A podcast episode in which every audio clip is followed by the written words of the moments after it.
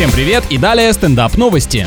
Американские ученые выяснили, что большинство из мотиваций к занятию спортом перестают работать спустя месяц. Поэтому фитнес-клубы и придумали продавать годовой абонемент, ведь бизнес должен работать, а не ждать, когда ты там снова соберешься с духом. Однако исследователям удалось установить, что материальное вознаграждение за каждую тренировку производит более длительное воздействие на человеческую волю. Получается, можно тренеру давать некоторый депозит, чтобы из него он каждый день немного платил тебе за проделанную работу и таким образом обманывать организм. Суд в Германии признал, что мужчина, который работал удаленно и подскользнулся, когда шел к рабочему столу, должен получить страховку за несчастный случай, произошедший на трудовом месте. А если он еще живет с постоянно ворчащей женой, то пусть и работодатель доплачивает, что называется, за вредность. На этом пока все. С вами был Андрей Фролов. Еще больше новостей на нашем официальном сайте energyfm.ru.